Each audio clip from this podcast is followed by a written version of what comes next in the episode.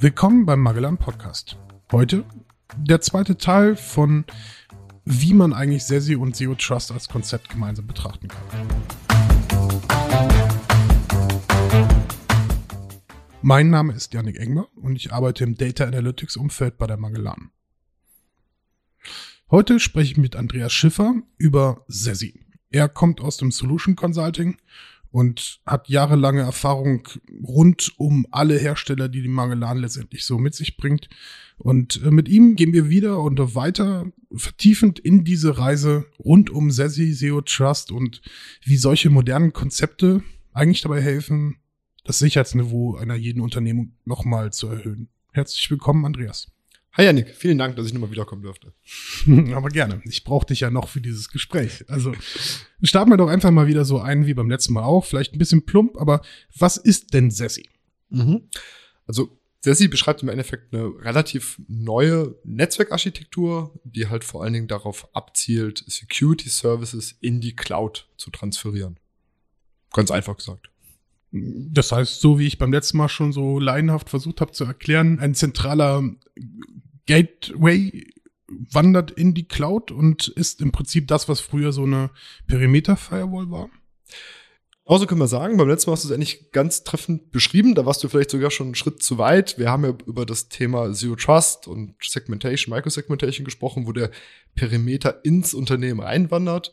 Und im Endeffekt ist es bei, bei dem Thema SESI genau gegenteilig du auch beim letzten Mal schon ausgeführt hattest, da wandert nämlich das, der Perimeter beziehungsweise die damit einhergehenden Security-Funktionalitäten vom On-Premise-Rechenzentrum in die Cloud und wird da quasi abgebildet, um im Endeffekt einen Security-Layer für unsere User zu erzeugen. Okay. In deinen eigenen Worten, was ist das Stärkste aus dem Konzept? Die große Stärke ist im Endeffekt, äh, dass es jetzt keine bahnbrechenden neuen Technologien sind, so dass man quasi wieder wie damals, als die Next-Gen-Firewalls aufkamen, die mussten halt im Endeffekt erstmal einen gewissen Vertrauensgewinn erzielen. Das haben wir hier nicht. diesem ganzen Themenkomplex SESI, wie du eben äh, treffend formuliert hast, finden wir eigentlich nur bekannte Technologien wieder. Also wir reden quasi von einem Secure Web Gateway oder einem äh, Security Proxy. Wir reden von IDS IPS Systemen. Wir reden von Sandboxing Systemen, von, von DNS Security, die aber halt nicht mehr lokal positioniert sind, sondern an einer zentralen Position damit haben im Endeffekt verschiedene Standorte, verschiedene User, egal von wo sie zugreifen, diese leicht erreichen können. Und was bietet sich da mehr an, als das auf Basis eines Cloud-Dienstes zu etablieren? Und das heißt gerade auch in dieser Pandemiesituation eigentlich genau das, was fast jede Unternehmung hätte gebraucht, wenn es darum geht, ähm, das Unternehmen sicher zu gestalten und Sicherheit auch in die Cloud und auch in Cloud-First-Strategien letztendlich zu begleiten.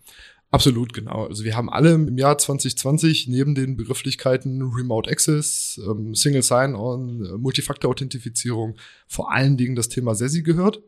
Eigentlich ganz interessant, äh, weil SESI an sich, also der Architekturansatz nenne ich ihn jetzt mal, das Thema ist erst Ende 2019 durch einen Gartner-Artikel geprägt worden. Dementsprechend zumindest dafür und auch im Endeffekt für viele Infrastruktur- und Security-Hersteller kamen im Endeffekt die Lockdowns einhergehend mit der Corona-Pandemie das klingt so sarkastisch, wenn man das sagt, aber kam gerade recht, um halt diesem ganzen ähm, Themenkomplex so den richtigen Fokus und den richtigen Push zu geben. Viele Unternehmen sind halt Hals über Kopf quasi in die Cloud migriert mit Applikationen, mit Services, Microsoft äh, Teams, WebEx, Slack, also tatsächlich Kollaborationstools, die vorher No-Go waren bei manchen Firmen, werden seit März letzten Jahres als selbstverständlich betrachtet. Komplette Exchange-Infrastrukturen wurden auf einmal ausgelagert, ähm, damit die User von zu Hause direkt im Endeffekt auf, auf ihre Mailkonten zugreifen konnten. Und da kann Sesi natürlich helfen, im Endeffekt Zugriffe zu vereinfachen und Security zu gewährleisten. Schaut man auf so, so aktuelle Statista-Umfragen, mhm. ähm, also gerade aus dem Geschäftsführungsbereich und IT-Führungspersonal, dann hat sich von 2011 bis 2020 so ein Trend und Nutzung von Diensten innerhalb der Cloud von 28 Prozent auf 82 Prozent verschoben. Wow. Und wenn man jetzt so ein Konzept betrachtet, war es nicht sowieso überfällig und war Corona-Pandemie eigentlich nur ein Katalysator dafür, tatsächlich sich jetzt solchen Konzepten mehr zu widmen und da tatsächlich den Fokus drauf zu legen. Ja, absolut. Also ich sagte eben eingangs, ähm, der Approach an sich ist Ende 2019, also vor Corona, von Gartner beschrieben worden. Ist auch in einem Gartner Hype Cycle, der ein oder andere mag es kennen, wo halt quasi die aktuellen Trends und wo sie denn gerade positioniert werden, quasi auf dieser absoluten Hype-Kurve positioniert worden in 2020. Und normalerweise braucht es ungefähr zehn Jahre tatsächlich, bis tatsächlich sich ein Produkt oder ein Ansatz von der Spitze des Hypes in die eigentliche Umsetzung im Unternehmensumfeld entwickelt hat. Ich gehe fest davon aus, dass das bei Sesi um einiges schneller gehen wird. Das hätte meines Erachtens wahrscheinlich trotzdem stattgefunden. Also der Hype wäre wahrscheinlich tatsächlich zur Implementation und zum Betrieb gekommen, aber es hätte wahrscheinlich sonst deutlich länger gedauert. Ich kann mich sehr gut daran erinnern, dass am Anfang letzten Jahres oder zur Mitte letzten Jahres einige unserer Kunden auf einmal auf Microsoft Teams oder auf andere Cloud-Kollaborationstools gesetzt haben, wo halt drei Monate vorher Cloud noch ein absolutes No-Go war. Da wäre das einfach nicht denkbar gewesen. Das heißt, die 82 Prozent, da ist Covid ein Boost gewesen, würde ich mal behaupten. Und dementsprechend hat das natürlich auch die, die Umsetzung von, von Sesi an der Stelle oder die Einführung von Sesi an der Stelle beschleunigt. Ich kann mich noch dunkel daran erinnern, dass es mal in den letzten Jahren irgendwann eine Meldung davon gab, dass sich jemand bei Google in der Planung von Festplattenkapazitäten innerhalb der Cloud vertan hat. Und plötzlich so Dienste wie Netflix und diverse einfach überhaupt nicht mehr zur Verfügung stehen würden oder konnten. Äh, macht man sich gleichzeitig mit so einem Konzept, was halt auf einer Cloud-Infrastruktur basiert, nicht auch enorm abhängig? Das ist ein wunderbarer Punkt, auch wenn es einer der Punkte, in denen viele Kritiker natürlich adressieren, neben dem Thema Datenschutz. Ähm, dann muss ich aber als Gegenfrage natürlich die Frage stellen, wenn aber ja ein Großteil meiner Applikation auch in der Cloud liegt und ich kann, meine Applikation steht nicht mehr zur Verfügung, brauche ich dann dann noch ein Security-Regelwerk, was den Zugriff auf die Applikation regelt? Also das geht so ein bisschen, ein bisschen Hand in Hand. Und wir haben ja immer wieder das Phänomen, beziehungsweise wir, wir sehen das ja immer wieder, dass Azure-Ausfälle oder Störungen in Azure, wir hatten es ja jetzt um, um, Ostern rum dieses Jahr erst wieder, weltweite Verfügbarkeitsprobleme bei ähm, Exchange und, und Teams verursachen. Aber muss man natürlich dazu sagen, das habe ich bei On-Premise-Umgebungen ja auch. Aber da trifft es halt nur mich und meine User, beziehungsweise da trifft es nur die eine dedizierte Kundeninfrastruktur, muss man mal fairerweise dazu sagen. Natürlich die Auswirkungen in so einer Cloud viel größer, die Visibilität ist größer, die Presse publiziert das schneller, als wenn das jetzt tatsächlich bei, bei der Magellan passiert und da ein Server ausfällt, muss man sagen. Also tatsächlich, wenn man das in Frage stellt, muss man das ganze System oder das ganze, äh, ja, doch ganze System Cloud auch in Frage stellen. Wie siehst du das denn genau mit den Datenschutzthematiken? Also du hast es selber gerade angesprochen. Ist es denn eine besondere Betrachtung, wenn man jetzt über SESI spricht, dass dort äh, neue Themen dazukommen oder warum wird das so kritisch beäugt? Hm, also man muss es, glaube ich, ein bisschen äh, zweigleisig betrachten. Auch wieder da die gleiche Erklärung, wenn ich Applikationen, SaaS-Services nutze, dann sollte ich jetzt auch nicht zu kritisch hinterfragen, wie es denn mit dem Datenschutz in meiner SESI-Infrastruktur bestellt ist, wenn klar, komplett nicht nur der Datenzugriff durch die Cloud läuft, durch meine SESI-Plattform, sondern auch die Daten wirklich dort positioniert sind. Ne? Das geht Hand in Hand. Allerdings muss man sagen, gerade die amerikanischen Hersteller, die haben es jetzt doch endlich mal verstanden und implementieren quasi eigentlich auch innerhalb der EU und auch viel innerhalb von Deutschland eigene Lösungen, was natürlich quasi der, der Abführung vom, von Daten äh, gemäß dieses äh, Patriot Act nicht im Wege stehen würde, aber zumindest bleiben erstmal die Systeme innerhalb des europäischen und des deutschen Rechtsraums. Da ist übrigens auch ein ganz äh, interessanter Ansatzpunkt. Das ist übrigens ein Kernelement von SERSI. Das ist halt, das heißt, dass es halt lokale POPs, also Point of Presence gibt, zu denen sich meine User und meine Standorte verbinden. Macht ja jetzt wenig Sinn, wenn meine Azure Services in Frankfurt irgendwo gehostet sind. Mein SESI Service ist aber in Amsterdam und mein User verbindet sich aus Berlin und macht jede, jedes Mal einen riesen Umweg, also von Berlin nach Amsterdam, um dann nach Frankfurt auf die Daten zuzugreifen. Das heißt, es gibt halt zunehmend lokale Pops von diesen ganzen SESI-Anbietern. Da muss man auch mal ein bisschen vergleichen, welcher Hersteller wie ausgeprägt ist. Und da kommt es auch immer so ein bisschen auf das Kundenszenario im Endeffekt nachher an. Wenn ich also selber schon international aufgestellt bin innerhalb der EU oder vielleicht sogar global, welchen Hersteller kann ich denn dann wählen, der quasi auch überall so ein Point of Presence hat, um meine User und meine Standorte anzubinden. Hm. Wie hat es äh, ein befreundetes äh, Herstellerunternehmen gesagt, sie haben jetzt das German Feature implementiert. Ne? Ja. Also geht schon in diese ja, Geschichte mit rein. Ich meine, wir sind in der Cloud. Ne? Also Sesi ist dort tatsächlich Dreh- und Angelpunkt ich meine, die Vorteile, über die haben wir jetzt vielleicht noch nicht komplett gesprochen, außerhalb von Security-Ansätzen, was sicherlich schon ähm, alleine dadurch die Betrachtung wert mhm. ist. Es bringt ja auch skalierende Effekte mit sich. Das bedeutet, wenn wir jetzt in einer Situation sind, Corona würde es noch nicht gegeben haben, wir steuern jetzt erst darauf zu und wir hätten ein solches Konzept schon quasi fast komplett etabliert innerhalb einer Unternehmung, dann wären die ja eigentlich auf Knopfdruck in der Lage zu sagen, hier, pass auf, wir switchen von heute auf morgen von weniger Ressourcen auf mehr und auch die Möglichkeit, Leute im Homeoffice komplett abzuholen. Mhm. Genau, also tatsächlich hätte es das so vielleicht schon ein, zwei Jahre vorher gegeben und wir hätten eine gewisse ähm, Implementationsdichte und Bandbreite dieser Lösungsansätze gehabt, hätten sich im März, Ende März letzten Jahres viele Administratoren entspannt zurücklehnen können, hätten im Endeffekt ihre Lizenzen für, für die jeweilige Lösung vielleicht ein bisschen, ein bisschen gesteigert und die Skalierung, einerseits was wirklich den Internet Access angeht, was die einzelnen Security-Produkte angeht, das wäre dann in der Aufgabe des Herstellers ähm, gelegen. Aber auch da muss man wieder ein bisschen, vielleicht mal so ein bisschen die Historie der einzelnen Hersteller betrachten. Ob denn jetzt tatsächlich eine SESI-Architektur Cloud Native gebaut wurde, also wirklich Microservices basierend und dementsprechend hochskalierend, lokal und global, äh, also über verschiedene Standorte, verschiedene Availability Zones, oder ob den vielleicht tatsächlich einfach nur eine On-Premise Security äh, Service Umgebung in ein vom Internet aus verfügbares Rechenzentrum transportiert wurde. Das heißt, da hat man halt nicht die gleichen Skalierungseffekte. Trotzdem muss dann der Hersteller für einen skalieren, aber vielleicht ist das dann nicht so ganz der, der einfache Knopfdruck. Ne? Also da kommt es wieder sehr auf das jeweilige Produkt beziehungsweise die Umsetzung der Hersteller an. Jetzt hast du die Herausforderung ja schon mal ein bisschen beschrieben, dass es sehr viele unterschiedliche Ansätze und auch schnelle Antworten innerhalb von mhm. so einer Goldgräberstimmung. Mhm. Ähm, ne? Also kann man sehen, wie man möchte. Tatsächlich ist es halt ein bisschen Brandbeschleuniger, sich solchen Themen zu nähern. Ich leite davon ein bisschen ab, dass die Herausforderung ist, wirklich in einer Vielzahl von Lösungen die richtige auszuwählen. Und typischerweise machen wir das ja bei der Magellan mit einem Proof of Concept, kurz abgekürzt POC, in dem wir eigentlich für den Kunden oder mit dem Kunden gemeinsam beurteilen, welche Lösungen sind am sinnvollsten.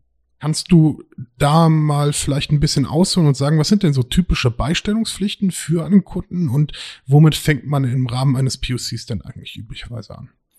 Genau, also eigentlich fast wie immer in der IT geht es ja darum, die richtigen Fragen zu stellen. Also was sind denn eigentlich die Anforderungen des Kunden? Ist es eher das Thema mobiles Arbeiten, Remote Access mit dem zuletzt diskutierten vielleicht Zero Trust Ansatz und tollen Features wie Single Sign-On?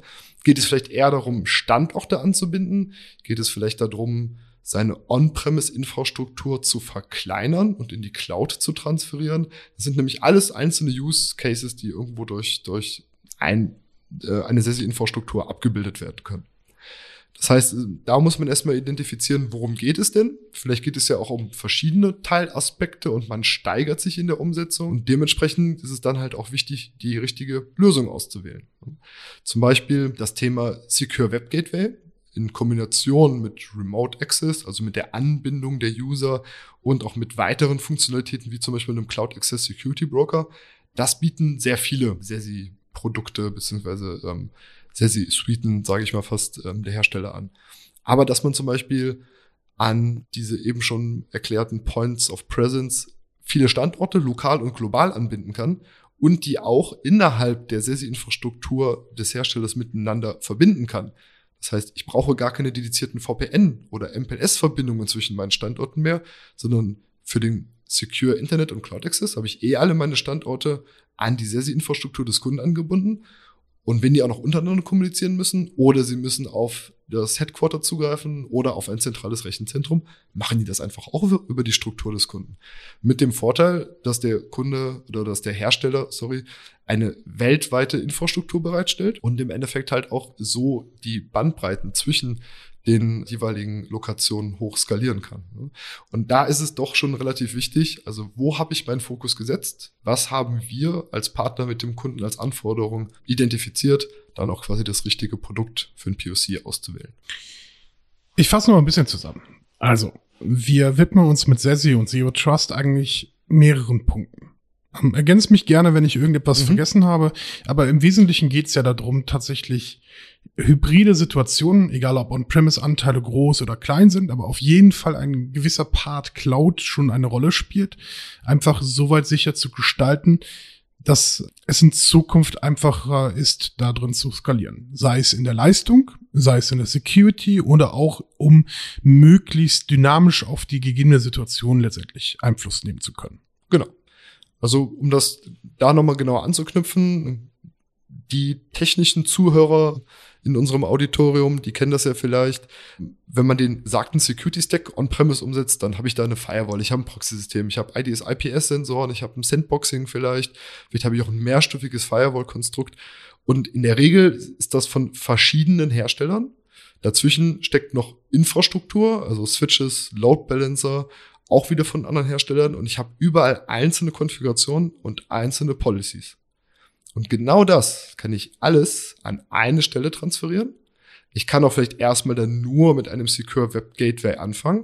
Und wenn ich dann feststelle, hm, das Thema Sandboxing kann ich da ja auch abbilden, dann kann ich das in der gleichen Web UI, in dem gleichen Frontend, vielleicht in einer gleichen Policy einfach durch einen Schalter für meine User mit aktivieren. Das heißt, es vereinfacht sich nicht nur die Möglichkeit, Security abzubilden und oder halt einzelne Security Features abzubilden, sondern ich habe im Endeffekt auch einen Single Pane of Glass. Das heißt, ich habe einen zentralen Blick auf meine ganzen Policies, auf meine, auf meine Security. Und dann kommt auch noch das Schöne an der Sache, wenn ich das sowohl für meine Standorte als auch für meine User umgesetzt habe, dann ist es vollkommen egal, wo der User unterwegs ist. Ob der heute in Köln arbeitet, ob der morgen in Jena arbeitet, ob der von zu Hause arbeitet oder wenn es denn mal möglich ist, aus dem ICE arbeitet. Er nimmt seine Policy nämlich immer mit, weil er über die gleiche Plattform die Zugriffe ihm äh, gewährt werden. Letzte Frage vielleicht noch dazu. Gehen wir mal davon aus, historisch gesehen haben wir immer Best of Breed gespielt. Tatsächlich auch deshalb, weil wir uns nicht zu stark an einem Hersteller binden wollten oder wie auch immer. Gibt es solche Möglichkeiten auch in einem Konzept? Kann man aus mehreren Herstellern gemeinsam ein, eine Strategie ableiten? Das ist eine sehr gute Frage. Wie ja auch gerade schon, schon skizziert, ist es eigentlich genau das Gegenteil von, von Best of Breed. Das ist, man, man begibt sich voll und ganz in, ähm, ich will nicht sagen in die Fänge, aber quasi in die Verantwortung eines Herstellers. Und darum ist es da auch wiederum relativ wichtig, die einzelnen Punkte auszuwählen. Da auch wieder ein bisschen die Historie der Hersteller zu, zu beachten. Weil zum Beispiel ein Hersteller, der aus der Historie Next Generation Firewalls gebaut hat. Das heißt, er hat eine sehr gute Threat Prevention, vielleicht ein sehr gutes Sandboxing. Aber hat, kann der auch wirklich genauso gut einen äh, Cloud Access Security Broker umsetzen? Das heißt wirklich fein granulare Filterung der Zugriffe auf meine SaaS-Applikation. Genau das gleiche andersrum. Ein Hersteller, der aus dieser Caspi-Schiene kommt, kann der denn wirklich so qualitativ hochwertiges Threat Prevention Feeds anbieten und ein Sandboxing? Aber tatsächlich ist es da halt häufig so, dass die Hersteller das natürlich nicht alles innerhalb von Monaten jetzt selber entwickelt haben, sondern sich über Partnerschaften anderer Services bedienen. Also sich Threat Prevention Feeds von, von großen Playern im Markt quasi in ihre Lösung integrieren und eine Sandboxing-Infrastruktur auch eines anderen Herstellers. Das heißt, theoretisch ist es quasi so ein bisschen Best of Breed vielleicht innerhalb eines Herstellers. Aber da muss man halt ganz genau drauf gucken. Und da können wir natürlich auch gerne unterstützen, da für den Kunden die, die beste Lösung zu finden. Das ist wirklich ein schöner Schlusssatz, finde ich. Ähm, vielen Dank, Andreas, an der Stelle. Ja, vielen Dank, Janik. Hat Spaß gemacht und ho hoffentlich darf ich nochmal kommen. Mir auch. Und ich hoffe, Sie haben auch etwas mitgenommen. Und äh, wir würden uns freuen, wenn Sie demnächst hier wieder sich für eines der spannenden Themen begeistern können. Und bis dahin, Tschüss. Tschüss.